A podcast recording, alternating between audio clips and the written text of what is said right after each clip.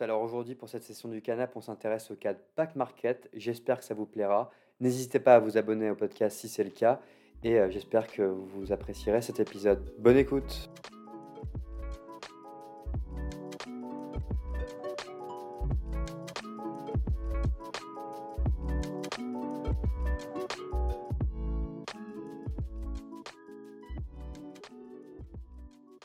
Pour ceux qui suivent un peu l'écosystème tech français ou même l'actualité de manière générale, vous aurez sûrement entendu parler de la levée record de Back Market. La licorne a il y a peu annoncé avoir levé 450 millions d'euros lors d'un tour de table à valorisant à 5,1 milliards d'euros. Une valorisation d'entreprise qui fait tout simplement de Back Market la licorne ultime de la French Tech. Back Market opère sur un modèle économique qui peut à premier abord paraître relativement simple. C'est une place de marché qui permet de faciliter la vente et l'achat de produits reconditionnés. Ne vous inquiétez pas, on va plonger un peu plus en détail dans ce modèle. Mais derrière un business model qui peut paraître au premier abord plutôt anodin, se cache une entreprise avec l'ambition de révolutionner l'intégralité de l'industrie du hardware. Backmarket souhaite devenir la référence pour ce qui est de la consommation d'équipements électroniques, et l'adoption d'un tel modèle d'économie circulaire viendrait totalement transformer les codes de consommation actuels et aura bien évidemment d'importantes conséquences à la fois sur notre économie, mais aussi sur notre planète. Pour le moment, voici le programme. On va commencer par parler un peu de l'origine du projet et des dates marquantes de son évolution, mettre un peu de contexte dans la giga levée de fonds qu'il vient de réaliser, faire un deep dive dans le modèle économique en listant ses forces et ses faiblesses. On analysera ensuite l'impact environnemental de la solution proposée. Et en dernière partie, on essaiera de prendre un peu de la hauteur afin d'envisager l'avenir de Back Market. On a donc un bon programme en perspective. Mettez-vous confortablement sur votre canapé avec votre café ou votre boisson. Et c'est parti En 2014, Quentin Lebroustet et Thibaut Delarose travaillent tous les deux chez Netev. Thibaut en tant qu'account manager et Quentin en tant que développeur. Lancée en 2005, la société française, désormais rachetée par Lectra, met à disposition de marques des outils permettant de simplifier le pilotage de leur présence sur des marketplaces comme Amazon, Rakuten ou VP. En tant que responsable commercial auprès de différentes marques, Quentin dispose comme client 4 vendeurs de smartphones reconditionnés dans l'Hexagone. Lors de la visite d'un des sites, il est exposé pour la première fois au modèle économique du reconditionnement électronique. Je décris ce modèle en quelques étapes dans un schéma présent dans la newsletter. Grossièrement, les opérateurs mobiles comme Orange sont à l'époque, et le, le sont toujours, incapables de reconditionner les appareils en interne. Ils représentent donc une portion importante des flux envoyés aux reconditionneurs, notamment du fait des nombreuses offres de reprise proposées à leurs clients. Le modèle économique de ces reconditionneurs repose sur l'achat au kilo de ces téléphones, ce qui implique une bonne partie de hasard. Vous pouvez aussi bien recevoir une caisse avec 20% d'appareils valorisables ou alors 40%. Aucun système alternatif ne permettait à l'époque d'en sortir, ce qui limitait grandement le potentiel d'un tel modèle. Venant d'une famille d'entrepreneurs, c'est Thibaut qui est le premier convaincu du potentiel d'un upgrade du fonctionnement actuel de l'industrie. Lui qui baigne déjà dans l'univers des marketplaces est convaincu que c'est exactement ce qui manque au modèle économique existant. Quentin est rapidement emballé et les deux hommes se mettent donc à l'idée de vouloir révolutionner l'industrie du reconditionnement électronique au travers d'une création d'entreprise. Les compétences techniques de Quentin et Thibault sont au préalable suffisantes et assez complémentaires pour pouvoir imaginer toute l'architecture du projet et l'initialiser. Néanmoins, le non-back market et toute l'identité culturelle et visuelle qui va, qui va avec et qui est toujours la même aujourd'hui ne voient le jour qu'avec l'implication de Vianney Vote. En 2014, comme indiqué sur LinkedIn, Vianney est encore consultant stratégique contenu auprès de jeunes entreprises. Il vient tout juste aussi de s'installer aux Philippines. Vianney est rapidement séduit par le concept et ses premiers rendus visuels étant très appréciés par Quentin et Thibault, les trois hommes s'associent. Vianney acceptera bien évidemment rentrer à Paris par la suite afin de faciliter le pilotage du projet. Ce retour à Paris doublera d'ailleurs sa détention capitale, initialement limitée à la moitié de celle de Quentin et Thibault, due à la distance et afin d'inciter son retour en France. C'est Vianney qui, à ce jour, articule toute cette identité visuelle centrée autour de la piraterie et la volonté d'aller à l'ébordage des produits neufs. L'aventure commence réellement lors de la levée CID de 300 000 euros en 2014. Au moment de cette première levée, l'activité se résume à quelques ventes par jour. Thibault recense d'ailleurs 100 ventes lors du troisième mois d'opération, par le biais notamment d'annonces sur le Bon Coin ou Facebook, ou par le biais d'affiches accrochées au mur d'incubateur. Les quatre vendeurs clients de Thibault chez Netef seront aussi les premiers générateurs d'offres sur la plateforme. Ce qui est particulièrement fascinant avec l'évolution de Back Market, c'est que les 300 000 levées en série SID en 2014 leur permettront de continuer à grandir jusqu'en 2017, année de leur série A d'un montant de 7 millions d'euros. En 2017, Back Market génère alors 30 millions de volume d'affaires. Back Market se rémunérant uniquement par un taux de commission de 10% appliqué à tous les reconditionneurs, Ce volume d'affaires signifie un chiffre d'affaires de 3 millions d'euros.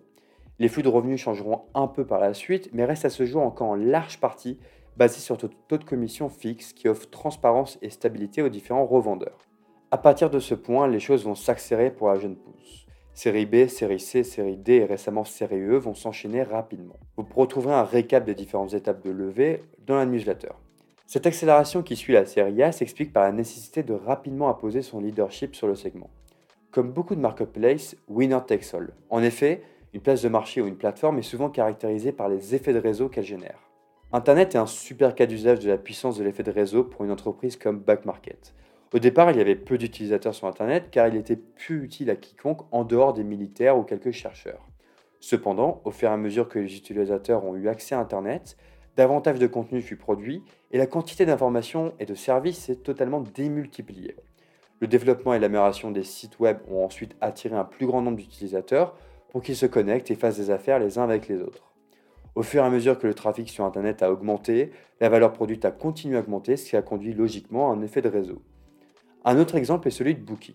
Si beaucoup de gens utilisent Booking, les hôtels seront incités à s'y connecter, ce qui donnera plus de choix aux clients qui seront donc attirés vers la plateforme, incitant encore logiquement plus d'hôtels à s'y connecter. Bref, c'est tout simple, vous avez compris le fonctionnement de la boucle et l'effet de réseau.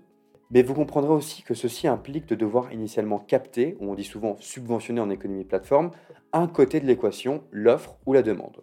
En économie de plateforme, on dit que le côté qu'on doit subventionner est celui disposant de l'élasticité prix la plus importante. C'est-à-dire là où les acteurs sont les plus sensibles au prix et donc plus difficiles à attirer naturellement. Dans le cas de Back Market, c'est clairement les consommateurs qui ont été subventionnés afin de faciliter la transition vers le reconditionné. Pour les revendeurs, bénéficiaires de fortes valeurs ajoutées par rapport à l'ancien modèle économique, la subvention est plus minime, d'où le taux de 10% qui leur est fixé très rapidement. Une autre explication à cette accélération s'explique par le besoin de s'exporter sur le marché américain. Ce besoin provient du risque d'émergence d'un concurrent américain face auquel il pourrait devenir difficile de rivaliser. C'est d'ailleurs une des raisons qui explique l'exportation rapide aux États-Unis de beaucoup des pépites de la French Tech. Si le marché américain reste bien évidemment très difficile à pénétrer, ne pas adresser un si gros marché, c'est aussi potentiellement signer sa sentence de mort par la suite. Dailymotion est d'ailleurs un super exemple de ce cas de figure. Backmarket est donc aujourd'hui logiquement présent dans 16 pays. Backmarket va petit à petit commencer à proposer de nouveaux produits reconditionnés, comme les AirPods, les casques, les montres connectées, les consoles et même depuis peu des appareils électroménagers comme des lave-linges. C'est donc dans ce contexte d'expansion rapide et de consolidation de son leadership que la place de marché lève en début d'année 450 millions d'euros dans le cadre de la série E. Désormais, un peu plus de contexte sur cette levée. Avec ce cinquième tour de table évalué à 450 millions d'euros, Backmarket s'offre la troisième plus gros round de levée dans l'histoire de la French Tech. La valorisation appliquée sur cette levée par les investisseurs fait tout simplement de Back Market la plus grosse licorne française en termes de valorisation. Vous retrouverez d'ailleurs une liste des 5 plus grosses levées dans la newsletter. C'est le britannique Sprint Capital qui est le seul petit nouveau dans l'opération et qui vient rejoindre les précédents investisseurs. Depuis sa création, Back Market aura donc été en mesure de réunir environ 870 millions d'euros de financement. Si vous avez du mal à jauger ce que représente une valorisation de 5,1 milliards d'euros, sachez que Fnac Darty, groupe listé en bourse, dispose aujourd'hui d'une capitalisation boursière de 1,5 milliard d'euros pour une valeur d'entreprise située autour de 2 milliards d'euros. Pas mal quand même Back Market. Malheureusement, à l'inverse de nos belles sociétés cotées, lors de ces levées privées, nous avons accès à aucune donnée très intéressante afin de pouvoir interpréter cette valorisation. C'est d'ailleurs un sujet qui pourrait être intéressant dans un prochain podcast. Pourquoi si peu d'introduction en bourse de la part de nos belles licornes Néanmoins, un titre indicatif, la plateforme recense au moment de la levée 6 millions de consommateurs, 4,5 millions de plus qu'en 2019, et revendique une croissance à trois chiffres chaque année depuis 2019. Et que compte faire la licorne avec cette belle somme? Là, les seules réponses qui sont disponibles sont très classiques. Premièrement, recruter pour faire passer l'effectif de 650 personnes à plus de 1000 d'ici la fin 2022. Deuxièmement, continuer à exporter son modèle déjà présent dans 16 pays, dont 13 en Europe. Mais en réalité, c'est en s'intéressant de plus près au modèle économique de back market que l'on peut comprendre ses besoins consécutifs de financement. S'y intéresser permettra aussi d'interpréter l'appétit des investisseurs et le pareil qu'ils font en investissant dans le champion de l'économie circulaire.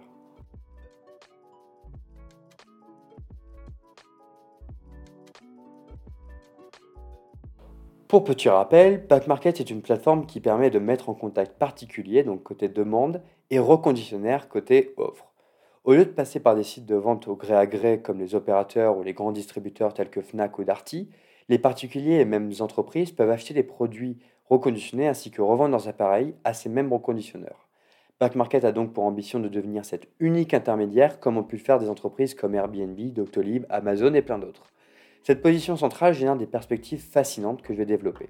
Mais d'abord, il s'agit de s'intéresser à pourquoi les consommateurs sont attirés vers l'offre ou tout simplement de back market. Premièrement, les prix des appareils reconditionnés sont en moyenne 50% inférieurs à ceux du neuf. Ensuite, pour leur conscience écologique, même si je vais développer cette analyse par la suite. Et enfin aussi pour la confiance en la qualité des produits disponibles, notamment à travers des scores de qualité et des services de garantie allant de 12 à 14 mois. Ils sont ensuite attirés par la revente de leur appareil dans l'optique du gagner du temps par rapport à la publication d'une annonce sur eBay ou Le Bon Coin. Aujourd'hui, 90% du volume d'affaires provient de la vente d'appareils et 10% provient de la reprise, même si la répartition tend à évoluer en faveur du segment reprise de back market. Si le prix et l'aspect écologique sont inhérents aux produits reconditionnés et facilement réplicables par d'autres compétiteurs, ce n'est pas le cas de la confiance et c'est sur ce point que back market construit son avantage compétitif. C'est même l'indicateur du taux de retour pour appareils défectueux qui est le plus important à maîtriser pour back market. Il est de 4% en 2021. La plateforme minimise cet indicateur grâce à quatre méthodes très distinctes. Premièrement, on retrouve le passeport marchand. C'est un document qui audite le marchand sur différents aspects pour tout savoir de ses pratiques en amont. Il y a ensuite la période de quarantaine. Les 40 premiers jours, le marchand qui a passé la sélection à l'entrée ne peut pas vendre plus de 10 produits par jour. Troisièmement, il y a le contrôle des données en continu. Chaque question posée au reconditionneur, chaque déclaration de panne intervient à travers la plateforme et ces milliers de données permettent à Backmarket de vérifier la qualité d'un inventeur et surtout de le comparer par rapport à une moyenne de marché. Enfin, on retrouve les commandes mystères afin de vérifier si les standards de qualité des produits sont respectés par les différents marchands. De plus, Backmarket développe en interne un Lab Innovation afin de tester des pièces détachées et accorder des certifications meilleures afin d'aider toute l'industrie. Étant donné du niveau de contrôle exercé et du taux fixe de 10% encouru, quel intérêt pour les reconditionneurs de passer par back market pour vendre leurs produits reconditionnés? Premièrement, au lieu d'acheter des caisses au kilo et ainsi subir une part importante de hasard, les usines peuvent désormais s'approvisionner tout en connaissant la qualité des produits qu'ils achètent. Une enchère est réalisée pour chaque produit et les reconditionneurs sont libres ou non d'y participer. Back Market est donc en réalité une double marketplace. On retrouve la marketplace classique comme Booking qui agrège l'offre, euh, les chambres d'hôtel, sur sa plateforme pour pouvoir la connecter à de la demande, les touristes.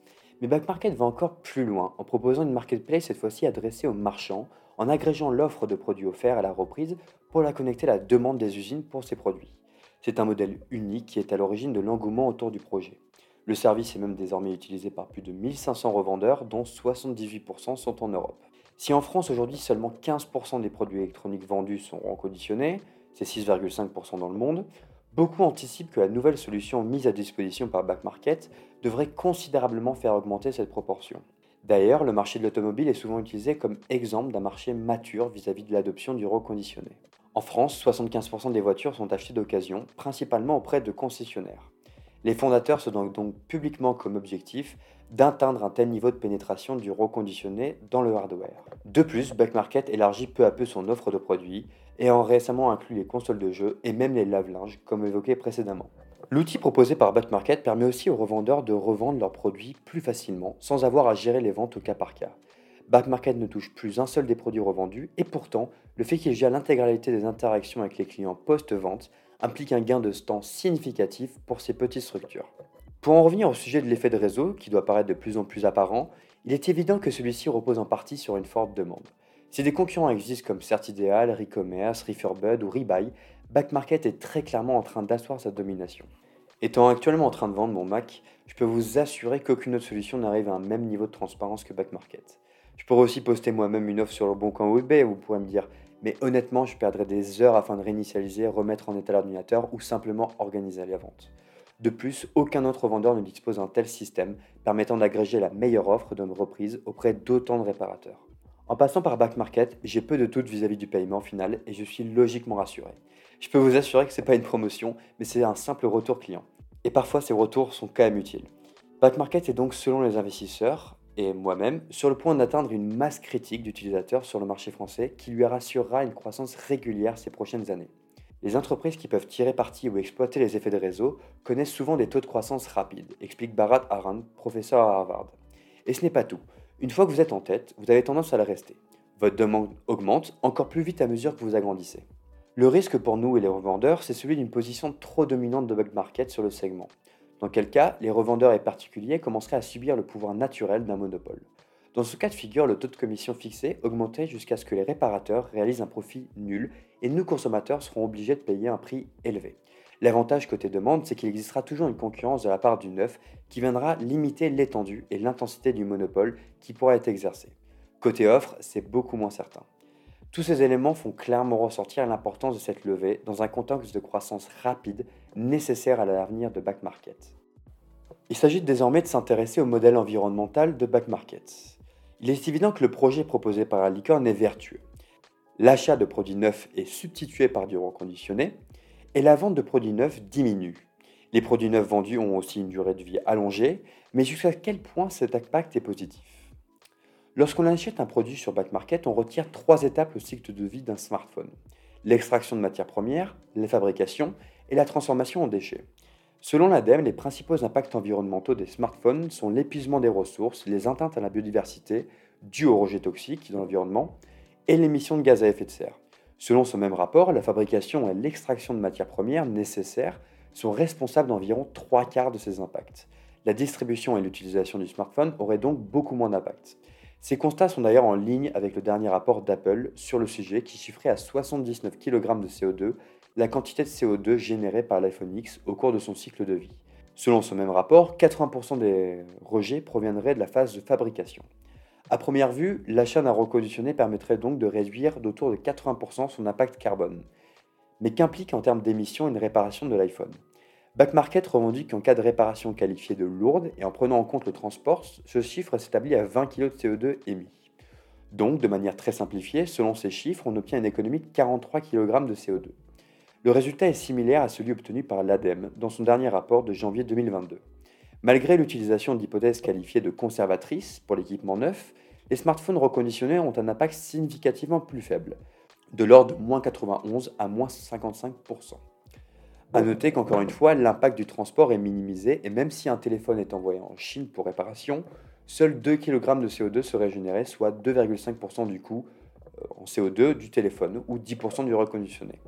Le modèle de la licorne est comme insinué responsable, même si imparfait dans le sens où des flux sont générés et de nouveaux matériaux sont souvent nécessaires. Mais à part entièrement se priver d'un smartphone, c'est déjà un modèle plutôt encourageant.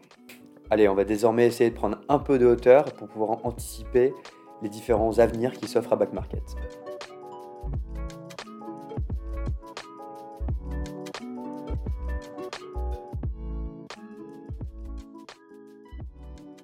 In fine, Back Market repose sur un business model solide et vertueux qui, à l'aide des effets de réseau décrits, devrait pouvoir croître au cours des prochaines années.